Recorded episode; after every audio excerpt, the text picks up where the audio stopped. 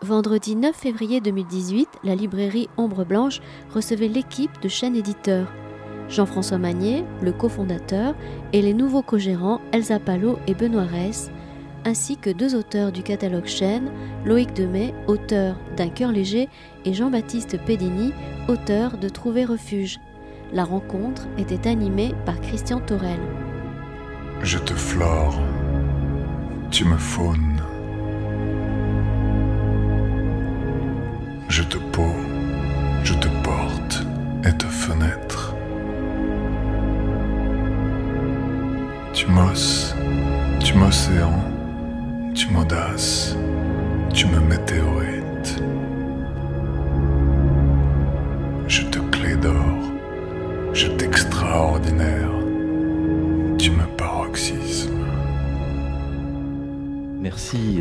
Présence euh, ce vendredi un peu triste. où, hein, euh, Le temps est terrible, terriblement, euh, terriblement accablant. Est-ce que c'est aussi gris que cela dans le pays d'où vous venez? C'est peut-être de la neige chez vous. Hein C'était tout blanc, tout neigeux, tout glissant. C'est dire si on vous aime. Hein. Bon, nous allons parler de temps. Mais en fait, de toute façon, les livres, ça n'est guère finalement que du temps. Hein.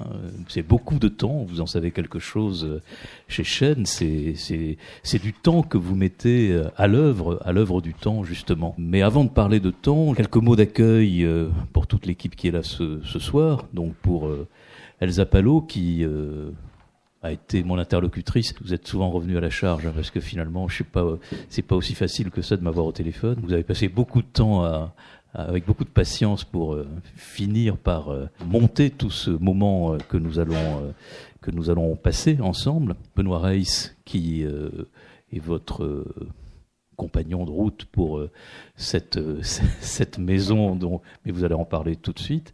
Ils, Euh. sont pas du tout compagnons dans la vie. Hein. Alors on n'est pas obligé de savoir. hein. Bah, tu Moi- dis compagnons. euh, J'ai dit compagnons de route. Moi, j'ai compagnons de route. Les, les compagnons de route euh, au Parti communiste français ou, ou dans l'international, euh, dans le Comintern, ils s'étaient pas paxés. Hein. Bon. Et Jean-François Magnier, qui, euh, d'ailleurs, tu seras le premier à prendre, euh, à prendre la parole. Moi, je vois que tu, ne, tu, n'as pas perdu la main. Et nous écouterons, euh, on va dire peut-être plus silencieusement, euh, Loïc Demet et Jean-Baptiste Pedini, qui sont les deux auteurs que nous avons décidé, euh, Elsa et moi, d'inviter ce soir hein, pour euh, fêter ou, revoir encore ce compagnonnage entre Ombre Blanche et les éditions euh, Chêne. Peut-être avant toute chose, parce qu'il était question de temps, mais il est aussi question de terre ou de lieu, et je crois qu'il y a une chose essentielle, fondatrice, hein, matricielle euh, dans le travail de, de Chêne, c'est ce lieu. Lorsque Elsa m'a demandé, euh, on s'est proposé mutuellement, j'ai dit il faudrait quand même que dans ce que nous allons vous proposer ce soir de vous, de vous offrir à la, à la sortie et puis euh, à tous ceux et celles qui ne sont pas venus ce document. Enfin, c'est pas un document, c'est un objet, c'est un, c'est un bel objet et je vous en remercie vivement. C'est un bel objet imprimé euh, par vos soins. Donc il y a quatre, euh, comment vous dites 6 Six, pardon. Mais 6 Six. 6 six affichettes poèmes Voilà. à l'intérieur, euh, extraites des, des livres de Jean-Baptiste Pédini et de Loïc Et- Demet, et la pochette euh, imprimée avec euh, un texte euh, de Christian Torel sur euh, le lien euh, chaîne ombre blanche et un petit historique de la maison euh, d'édition euh, au verso. quand vous m'avez demandé ce petit texte ou que nous le sommes proposé, finalement, ce qui est venu avant tout, c'est cette notion de terre, de terrain, de géographie. pensant à, nos liens, je pensais avant tout à celui qui a établi les liens avec nous dès, dès tout, tout début des années 80, c'est Jean-François et, et ce volant que Jean-François tenait sûrement euh, peut-être trop souvent à son gré, euh, en conduisant. Euh, Gérard Mobilier disait ma bétaillère. Je ne sais pas si tu as jamais prononcé ce, mot de bétaillère lorsque tu cheminais avec les livres derrière euh, dans ton break, mais finalement au bout d'un moment tu as fini par te rendre compte qu'il y avait peut-être des gens pour euh, transporter les livres à ta place, non euh, Pour les Oui, envoyer à ta place. oui, non pas pour les, oui. non pas pour en parler, mais pour les pour les envoyer. Voilà. Et donc ce, ce qui m'est venu, c'est c'est voilà, c'est ce ce territoire qui est le vôtre et sur lequel euh, bah, d'abord tu t'es avec euh, Martine Mélinette, tu t'es vous êtes établi, et puis maintenant ce territoire que tu partages et ce, ce lieu qui s'est peut-être un peu déplacé, vous nous raconterez tout cela. Euh, donc c'est un, cette imprimerie, d'abord imprimerie finalement ou d'abord édition? Euh, Quasiment en même temps, euh, un tout petit peu avant imprimerie, parce qu'on n'était pas tout à fait sûr, Martine Mélinette et moi, de savoir vraiment faire. Alors on a commencé à faire un peu d'imprimerie, puis il fallait faire rentrer un petit peu de trésorerie, c'était pas mal non plus. Mais les livres sont arrivés très vite derrière, en fait, un an après.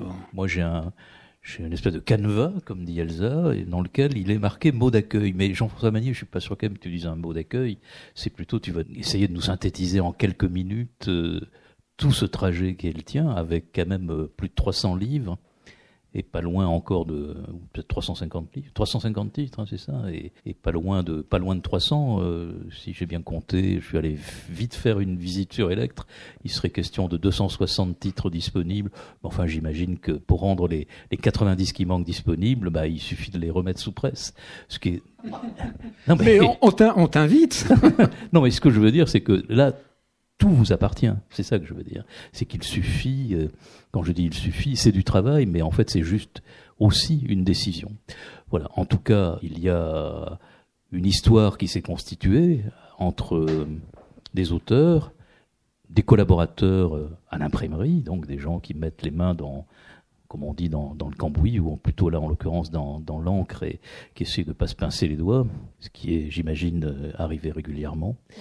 Bon, Jamais.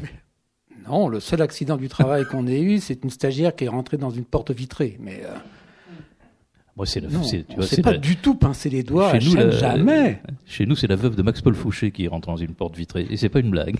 Bon, ben raconte-nous alors ces liens entre tous ces auteurs et toi, et comment euh, ben, un jour tu as peut-être tu, tu as décidé qu'il fallait mettre ça un peu de côté et, tu as passé la main. Donc effectivement, j'ai créé cette maison d'édition chaîne euh, en 1978-1980 avec euh, Martine Mélinette, avec laquelle je partageais à ce moment-là ma vie. Et très vite, on a eu ce désir, euh, ce désir d'être indépendant dans nos choix intellectuels. Et du coup, pour gagner cette indépendance, on a décidé, c'était une période assez post-68 art, de faire tout en fait. Donc d'imprimer et de diffuser nos livres. Non, ça paraît euh, comme ça couler de source aujourd'hui, mais ça tombait pas sous le sens. Et on a commencé tout petit petit.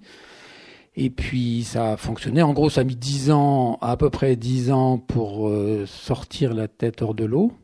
Je vois, monsieur, que vous ouvrez des yeux comme ça, mais quand on a le nez, le, nez dedans, enfin devant, c'est très long parce qu'on se dit, euh, enfin voilà, ça va mettre tellement de temps et tout.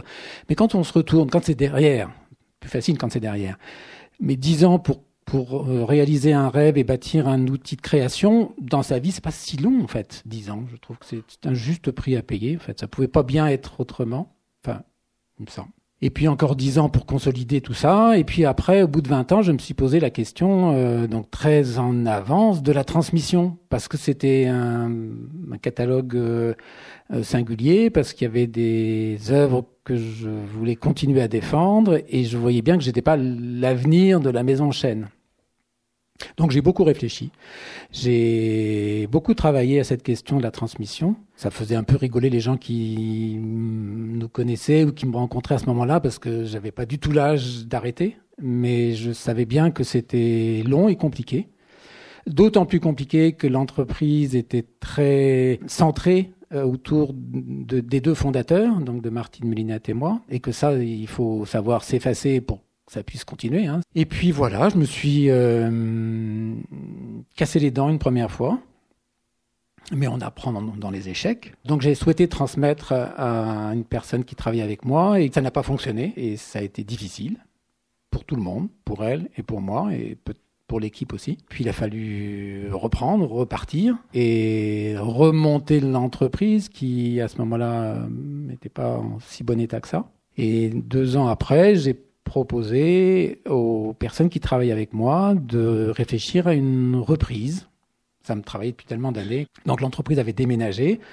Mais ça, je vais laisser Elsa et Benoît en parler. L'entreprise avait déménagé, elle, était à nouveau positive, euh, les auteurs avaient suivi, on, se sentait en, confiance. Et donc j'ai proposé aux salariés, c'est-à-dire, euh, je sais pas combien vous étiez, 7, 5, de réfléchir à une reprise en interne, ce qui me paraissait être, euh, la meilleure solution, celle que je souhaitais privilégier, tout en disant si personne ne s'y lance, moi de toutes les façons, je, chercherai à vendre, donc euh, je favoriserai une reprise en interne. Ça me paraissait euh, une fois de plus de loin la meilleure solution. Et on s'est donné des dates et, euh, et je leur ai dit je, vous tiendrai au courant de l'évolution de mes recherches, mais de votre côté réfléchissez.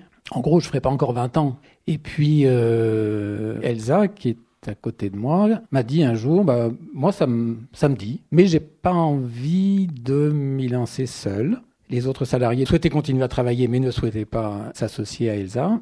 Et donc on a cherché, Elsa et moi, qui pouvait euh, compagnonner dans cette reprise. Et il se trouve que Benoît Reis, qui est un auteur de la maison que Chen avait publié trois fois, m'avait dit, ah, il était au Japon à ce moment-là, il m'avait dit, moi j'ai travaillé dans l'édition il y a longtemps, j'aimerais bien revenir en France, et puis si vous avez une place, euh, enfin je travaillerai bien avec vous à chaîne, pas du tout pour reprendre la maison, mais pour travailler comme, comme salarié. Voilà, on a pensé à lui et ça s'est fait comme ça. Alors, avant de laisser la parole à, Elsa et Benoît qui vont vous raconter la suite de la maison, et puis après les auteurs, je voudrais dire un mot de la présence de Chêne ici dans cette librairie, parce que euh, c'est une histoire, c'est aussi un compagnonnage. Et euh, a, pu grandir et surtout euh, être audacieux dans son catalogue. On a publié beaucoup de premiers livres et Chen continue à le faire. Alors c'est pas uniquement grâce à Ombre Blanche, bien sûr, mais c'est beaucoup grâce aux libraires, aux libraires qui ont fait confiance en la maison très tôt. Cette confiance, elle s'est nourrie, elle s'est, elle s'est euh, développée, et c'est vraiment grâce au travail et au risque pris par les libraires, parce que les libraires ils, achètent les livres de Chen, donc ils participent à l'aventure, c'est aussi une aventure d'édition et une aventure de librairie, c'est aussi un commerce. Donc euh, des librairies comme Ombre Blanche, depuis 35 ans, presque 40 ans, ils ont euh, tout le fonds de chaîne éditeur, tous les livres qu'on a publiés, et ce soutien-là est vraiment essentiel, c'est-à-dire que année après année, ben, c'est comme ça que la maison a pu à la fois présenter tout son catalogue, mais aussi euh, avoir une attention de la part de tous ici. Moi, j'ai l'impression d'arriver chez moi quand je viens là. Donc, euh, et quand ils, ils, ont déplacé, ils ont déplacé la caisse, ils m'ont même pas demandé, ils ont fait ça comme ça. Enfin, voilà. Donc, euh, c'est Christian, Christian et Martine beaucoup, mais c'est aussi euh, toute l'équipe. Hmm, je vais pas tous les citer, mais Nicolas et tous les responsables de rayon avec lesquels j'ai travaillé, qui ont fait ce lien, qui est un lien vraiment très fort entre, euh, entre Ombre Blanche et Chêne. Et je suis très heureux, évidemment, que ce soit on fasse ensemble, puisque c'est l'occasion de vous présenter la suite de la maison avec Elsa Palo et Benoît Reis. On est ce moment euh, pour vous rencontrer et vous dire un peu la suite. Donc on va vous parler un petit peu de la suite, de ce qui se passe euh, maintenant avec Elsa. On a repris Chaîne euh, le 1er janvier 2017, donc ça fait maintenant plus d'un an. Et on a été assez d'accord avec Elsa lorsqu'on a accepté de reprendre euh, la maison, Chaîne, de garder euh, l'esprit que Jean-François avait insufflé à la, maison. Déjà en gardant le lieu, de chaîne. C'était important, je pense, pour Jean-François que les choses se passent là, c'est-à-dire euh, à, Devessey, en Ardèche, près de, du Chambon euh, sur Lignon, entre l'Ardèche et la Haute-Loire. Et c'était important aussi de conserver cette euh, idée d'indépendance, qui n'est pas une idée, l'indépendance de chaîne, qui est une indépendance qui va de la fabrication du livre jusqu'à la diffusion du livre, puisque je, pense que, alors après, je pense que vous, vous, le saurez mieux que moi, mais il y a plus d'autres éditeurs qui ont un seul représentant qui vient euh, auprès des libraires pour présenter les livres seulement d'une seule maison d'édition. Donc nous, on a vraiment cette indépendance-là du début jusqu'à la fin. Et donc nous, on voulait conserver ça, sachant que c'était la force euh, de Chêne, c'était euh, ce qui faisait sa particularité, mais pas seulement sa particularité, aussi bah, sa présence continue. Du coup, voilà, Elsa et moi, on est tombés d'accord euh, dès le départ sur, euh, sur cette idée-là. Donc je suis venu m'installer dans la région venant de Tokyo, ce qui n'est pas à côté, mais voilà, je l'ai fait.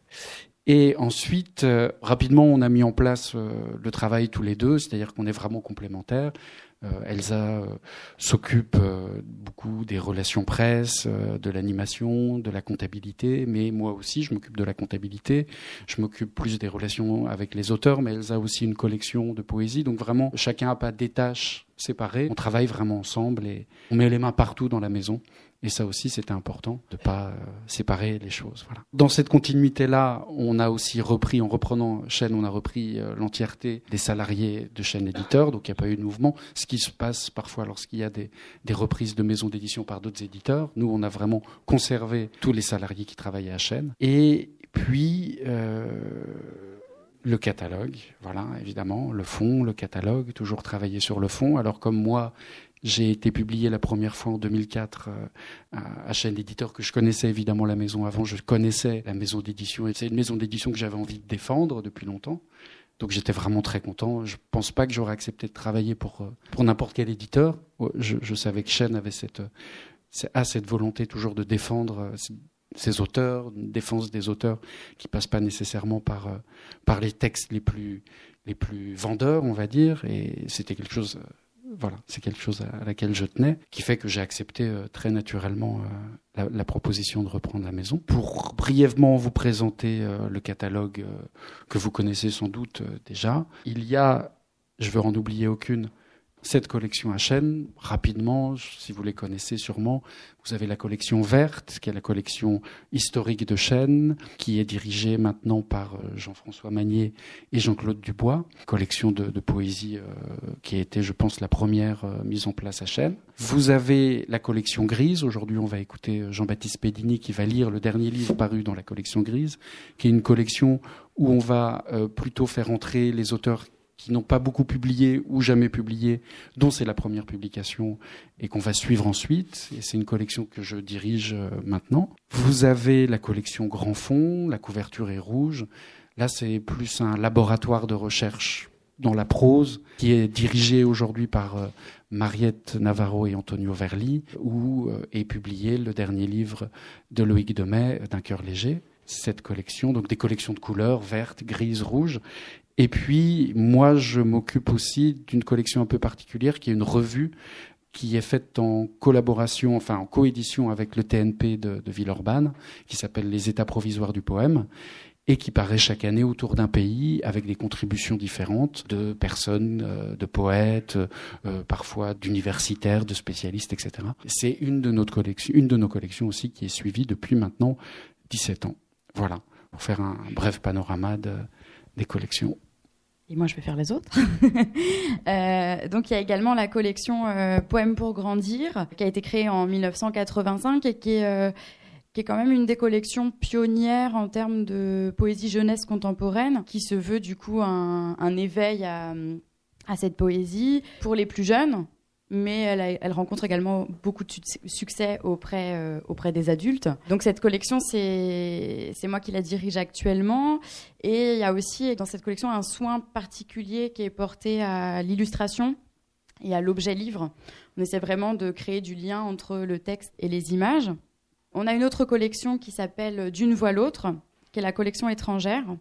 Cette collection, elle permet de proposer en français des textes de poètes contemporains, peu ou pas traduit. Alors elle n'a pas de, délimitation géographique. On a exploré euh, différents pays, euh, l'Allemagne, le Japon, le Chili, euh, la Corée. Les langues sont variées. Cette collection est dirigée par Jean-Baptiste Parra. On a une autre collection qui est en fait un prix, le prix de la vocation. Donc ce prix, il est attribué chaque année à un jeune entre 18 et 30 ans sur manuscrit par la fondation Marcel Bleuchten Blanchet. Voilà. Et donc, euh, il y a un jury qui se réunit, dont Chêne fait partie, mais pas que. Il y a également euh, des libraires, des journalistes, des auteurs. Et euh, chaque année, Chêne publie le lauréat de ce prix de poésie. Donc, bah, Jean-Baptiste Pédini, qui va lire après, avait gagné ce prix en 2012. C'est ça. Voilà. Et puis pour finir avec Benoît, donc on a évidemment envie de conserver toutes, ces, toutes ces collections que Jean-François Magnier et Martine Mélinette ont mis en place. Mais on a également envie de faire d'autres choses, de développer un petit peu la maison. Et donc on a euh, le projet d'une nouvelle collection qui va s'appeler euh, Grand Ours, dans laquelle chaque auteur euh, publié proposera sa propre vision de la nuit, donc dans tous les sens du terme. Et on a envie que cette collection présente une, une variété des, des, genres, en tout cas, donc de la poésie, mais aussi du récit, de l'essai, du témoignage, enfin voilà, qui est vraiment un, une mixité des, genres autour du thème de la nuit. Donc voilà, ça c'est une nouvelle collection qu'on va essayer de mettre en place dans les années à venir. Je ne vais pas m'attarder, on voulait vous parler, mais Jean-François l'a fait, donc des relations avec les libraires qui sont très importantes pour nous, cette autodiffusion qui nous permet de créer un vrai tissu de relations avec, avec les libraires. On, Chaîne a actuellement 350 librairies partenaires. Alors qu'est-ce que ça veut dire librairie partenaire Ça veut dire que ces librairies reçoivent chaque année la visite de notre représentant. Donc on a un salarié qui, qui, voilà, qui visite des libraires en France, Suisse, Belgique à peu près 350 euh, points de vente par an pour euh, présenter euh, nos nouveautés et notre fonds. Et donc c'est vraiment important pour nous cette relation avec avec les libraires, de partager des choses avec eux, de les rencontrer, de venir faire des des rencontres comme aujourd'hui et de faire découvrir les textes aussi par la lecture en faisant intervenir des auteurs, comme vous allez avoir l'occasion de, de, les écouter dans un instant. Pour finir peut-être euh, sur cette volonté de, rencontre avec le public, on tient vraiment à, voilà, aussi à conserver ces animations en librairie, en bibliothèque et également euh, le festival des lectures sous l'arbre qu'on propose chaque année. Donc ce festival, c'est une semaine de rencontres avec des auteurs, de lecture. Ça se passe chez nous, sur le lieu de la maison d'édition, donc entre Haute-Loire et Ardèche, au mois d'août, autour du 15 août. Et euh, voilà, pour nous, c'est un moment aussi important dans l'année pour euh, rencontrer le public et surtout pour que les auteurs euh, rencontrent le public et qu'il y ait un échange autour du livre et autour des textes. Voilà. Et donc en 2018, les lectures sous l'arbre, elles auront lieu du dimanche 19 au samedi 25 août. Et elles mettront à l'honneur l'Iran et les éditions du Castor Astral, parce que chaque année, on invite un pays. Donc euh, il y a une dominante dans la programmation autour du pays invité, et un éditeur à présenter son, son catalogue. Donc ce sera l'Iran et le Castor Astral pour cette année. Voilà, pour finir, juste remercier encore Ombre Blanche de, bah, de nous accueillir euh, ce soir. Et on est très content de marquer un petit peu le coup de cette soirée en vous offrant donc à l'issue de, de la lecture cette petite pochette avec euh, des affichettes des, des poètes que vous allez entendre euh, tout de suite. Merci. Je pense que vous allez peut-être euh, nous dire quelques mots de, de nos deux invités. Et tout d'abord celui qui vient de, du plus loin, presque à la frontière, là-haut, dans les frimas de, de la Lorraine, Loïc Demet. Loïc Demet, euh, c'est le sujet de ce livre-là. Hein. Ce n'est pas, le seul livre de, Loïc Demet. C'est une variation euh, imaginaire sur Dormeur du Val de d'Arthur Rimbaud. Nous allons peut-être écouter euh, Loïc Demet, mais avant tout, peut-être Elsa ou Benoît, vous, allez, vous allez nous dire d'où vient Loïc Demet Qui est Loïc Demet et, et, je signale que, pardon, juste avant, j'ai lu ce très beau papier de Patrick Boucheron Loïc Demet a eu cette chance quand même, c'est pas si fréquent au bout du compte, d'avoir vraiment un article extrêmement élogieux et très beau et je crois très juste de Patrick euh, Boucheron, qui est bien connu ici euh, à Toulouse puisqu'il vient régulièrement chez nous nous rendre visite.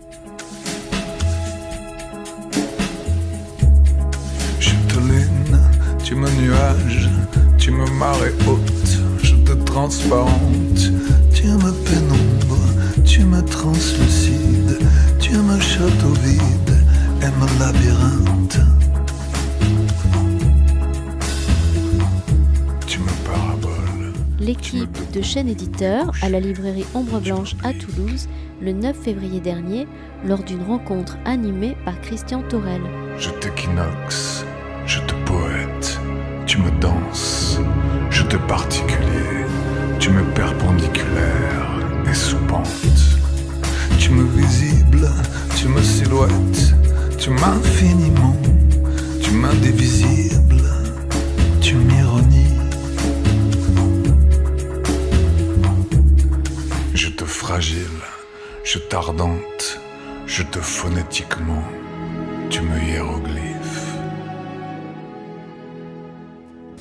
Présenter euh, brièvement euh, Loïc Demet, donc Loïc Demet, il est né en Lorraine, et il vit désormais près de Metz. Il est professeur euh, d'éducation physique et sportive.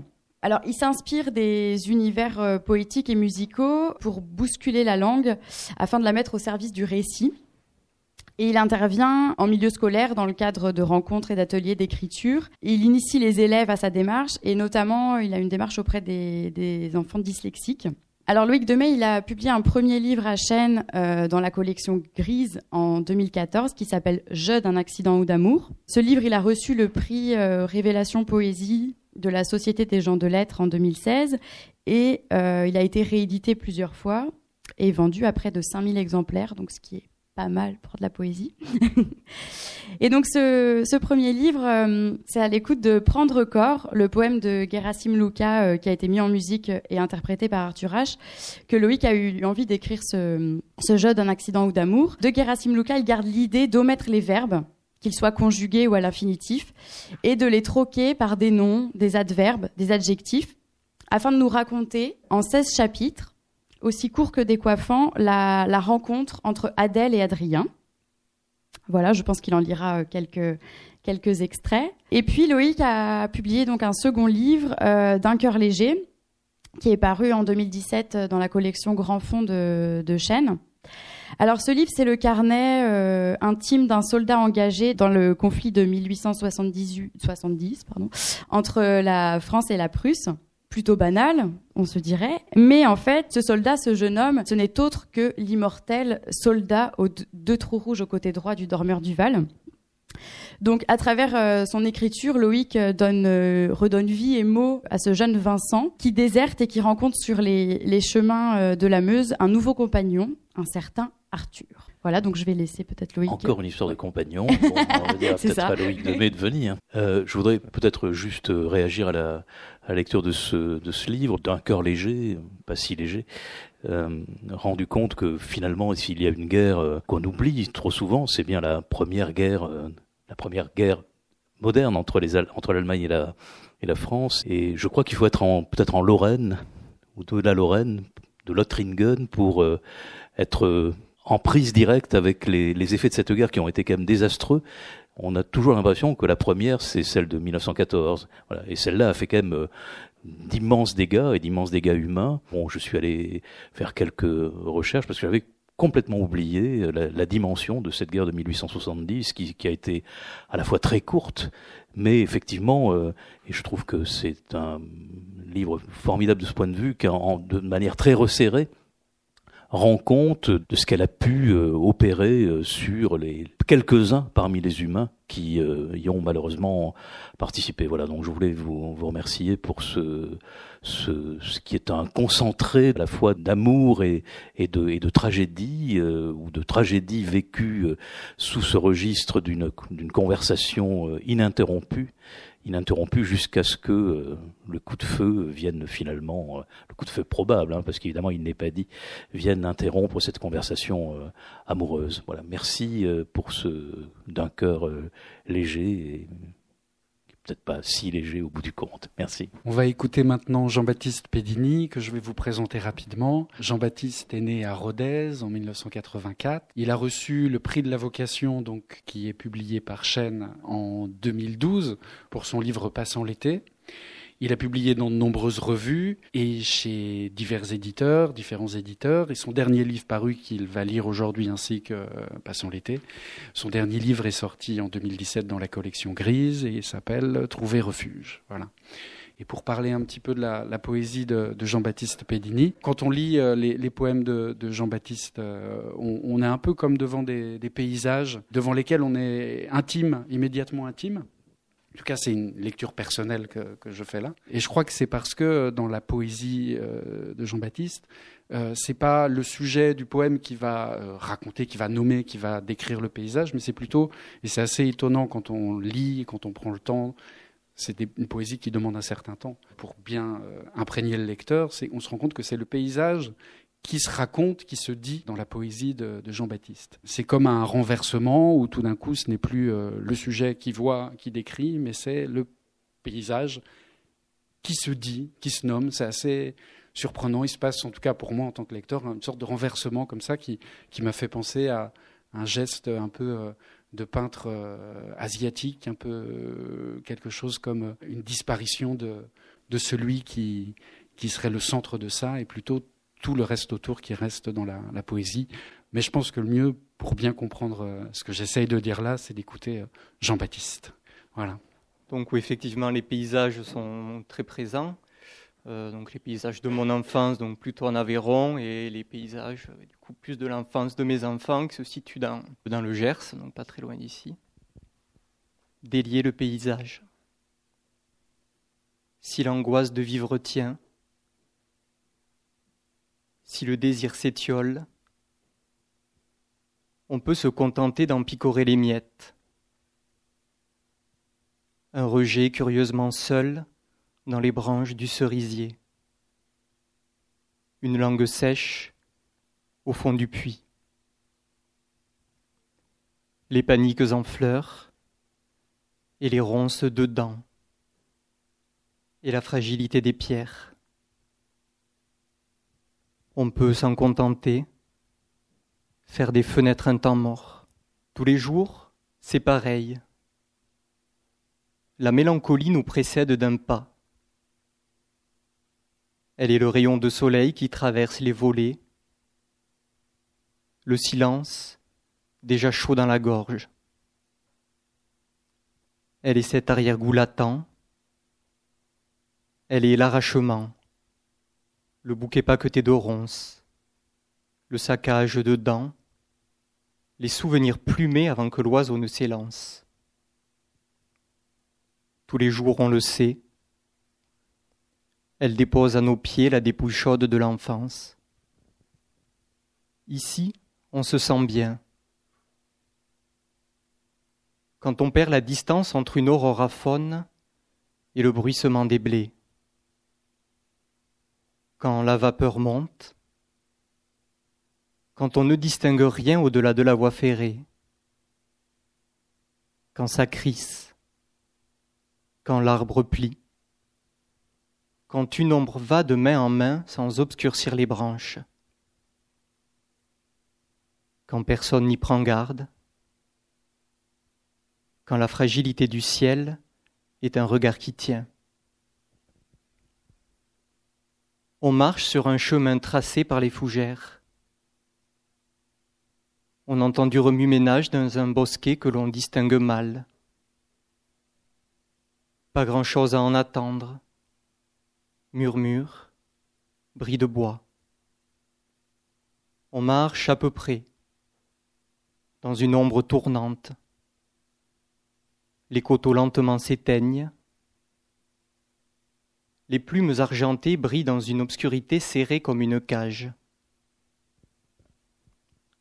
on marche en laissant les voies derrière, les bosquets habités de simples éclats. Céder à la lenteur de l'aube, rembobiner les bandes grises, les heures passées à grignoter un peu de place sur la tente, les maudits par politesse, l'ennui, tout simplement faire du silence un courant d'air, laisser un soleil timide monter sur l'appui de fenêtres, sur les corps en bataille que les rideaux masquent à peine, trouver refuge dans un matin d'effet. Après l'orage, tout est un peu chancelant. On passe de longues heures à retirer l'argile sous les semelles du jour. On va avec les pieds trempés, et peut-être les sorties de piste, un cœur filandreux, l'écorce molle qui en couvre les bords, le silence à coup sûr. Après l'orage, les champs sont pleins de bosses, pleins de fatigue, pleins de murmures. Le paysage se raconte à voix basse. Ce sont de grandes baies vitrées qui brillent là-bas ou peut-être des bottes de foin. Le soleil s'étale partout. À la va-vite, on a enfilé un masque, des gants taillés dans l'air, une tenue de camouflage pour échapper à soi, un été trop lointain. Et si ça dure, si on reste inconnu à notre propre douleur, si aucun tremblement ne vient, si ça dure, on laissera scintiller l'eau.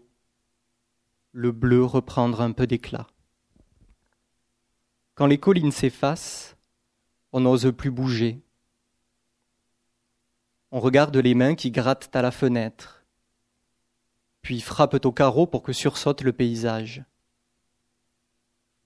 croisant les doigts pour que le soleil éclabousse. On n'ose plus bouger, et soudain les mains s'activent.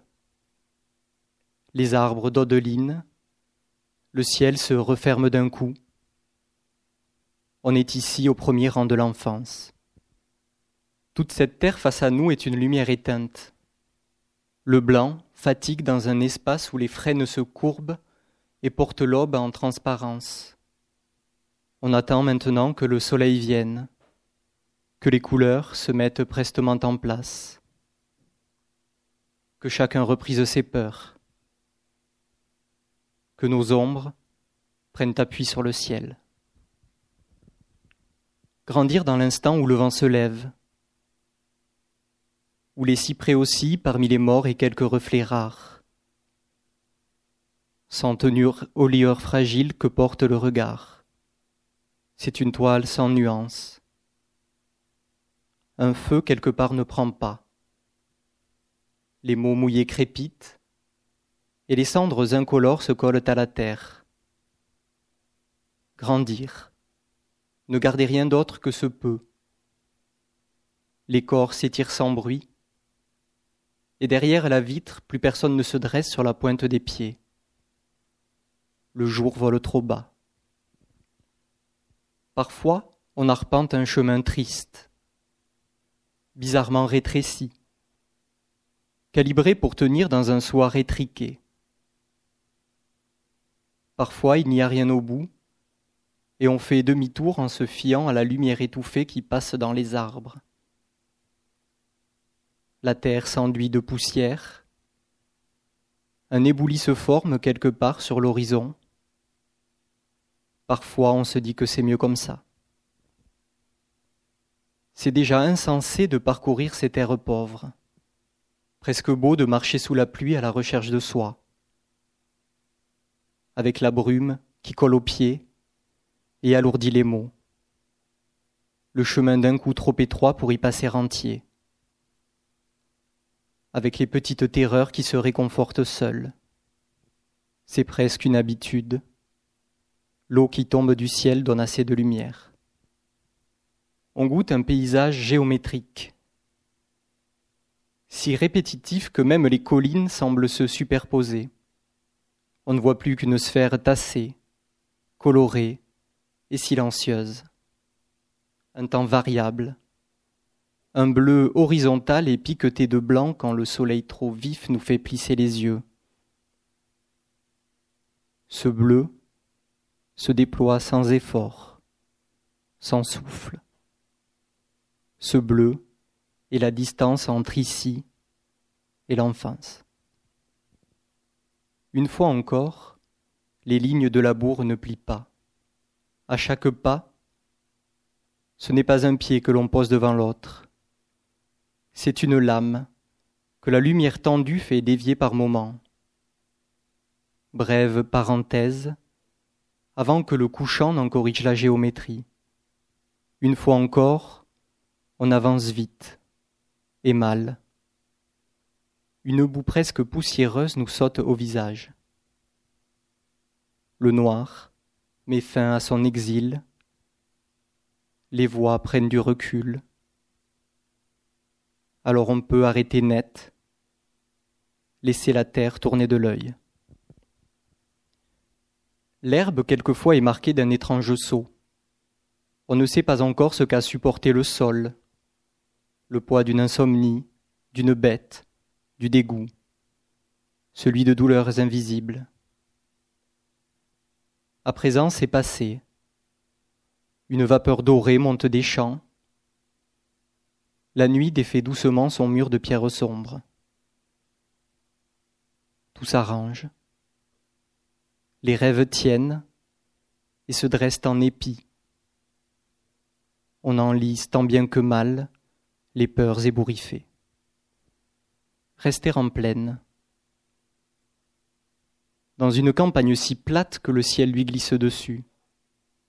Laisser le soleil rebondir contre les arbres qui clignent çà et là. Tiennent tête à la monotonie.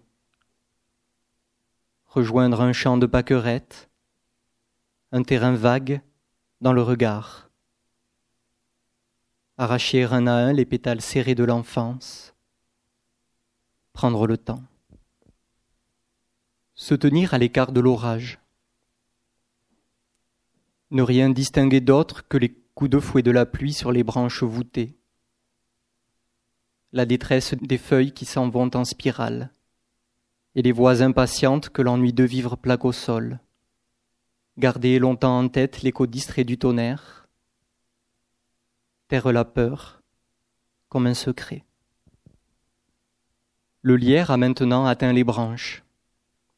Il s'accroche au feuillage tel le brouillard à la mémoire. On se dit que si tant de choses tiennent, c'est qu'elles n'en ont pas fini avec les peurs étranges. Les chuchotements égarés dans les herbes trop épaisses, les reflets déjà graves qui collent au paysage. On se dit que l'indécision grimpe décidément haut, loin des lumières qui vont silencieusement à ras de terre. Veillez les étoiles gravées au plafond. Un avion au-dessus qui n'en finit pas de passer. Un point rouge, sans direction. Une somnolence inconsistante quand ces choses-là n'émeuvent plus. Rester au chevet des souvenirs. Dès lors vivre en arrière. Faire de la solitude une fenêtre ouverte sur l'enfance. Certains matins, on retire une bonde intime pour bafouiller, pour vider le bain de peur qu'est notre quotidien, pour sécher au soleil, alors que le ciel tourne timidement sur lui-même, pour l'aridité des plaines, pour les bruits qui violentent. Certains matins, on tamise grossièrement l'horizon avec les mains, on fait avec ce qu'il reste.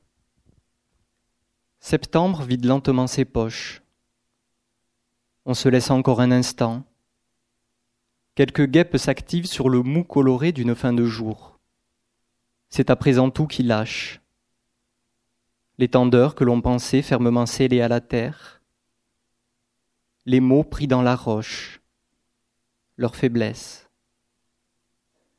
L'herbe remue vaguement. Et on hésite à fuir en même temps que le soleil que les reflets en mouvement, que cette odeur tenace d'inachevé. Capter les odeurs extérieures. Faire de la chambre un verger dans lequel la clarté restitue le parfum des fruits. Le silence s'étire alors aussi bien qu'une peau fragile. Les ombres reprennent leur souffle, et chacune à leur tour les images s'infantiles tombent sur le bord du chemin couloir aux taches rouges, noyau juste visible quand le jour se resserre, sans dégager en toute hâte, ne garder des souvenirs qu'un arrière-goût de pêche blanche. Merci.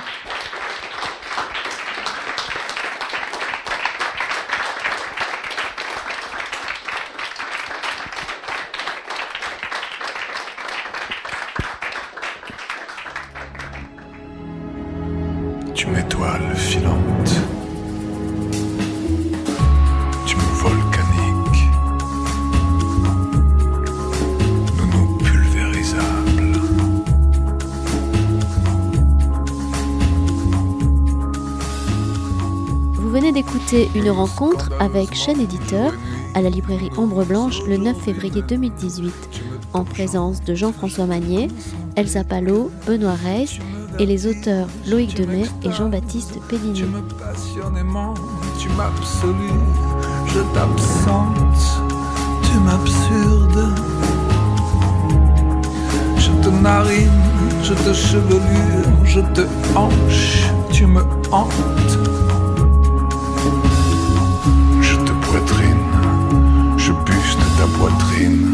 puis te visage, je te corsage, tu m'odores, tu me vertiges.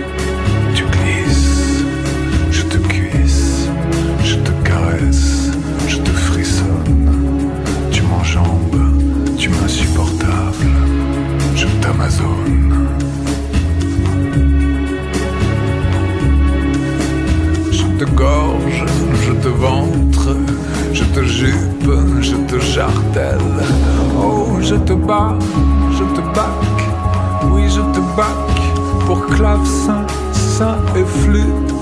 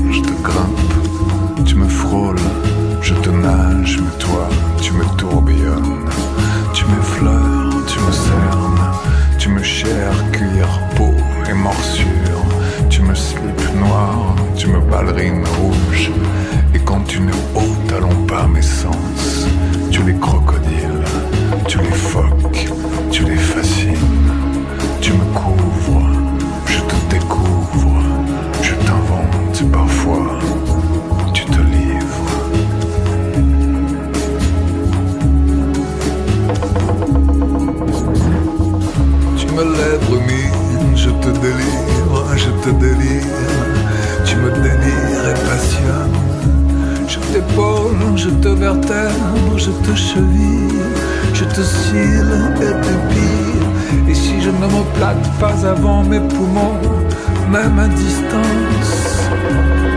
Tu me sonnes.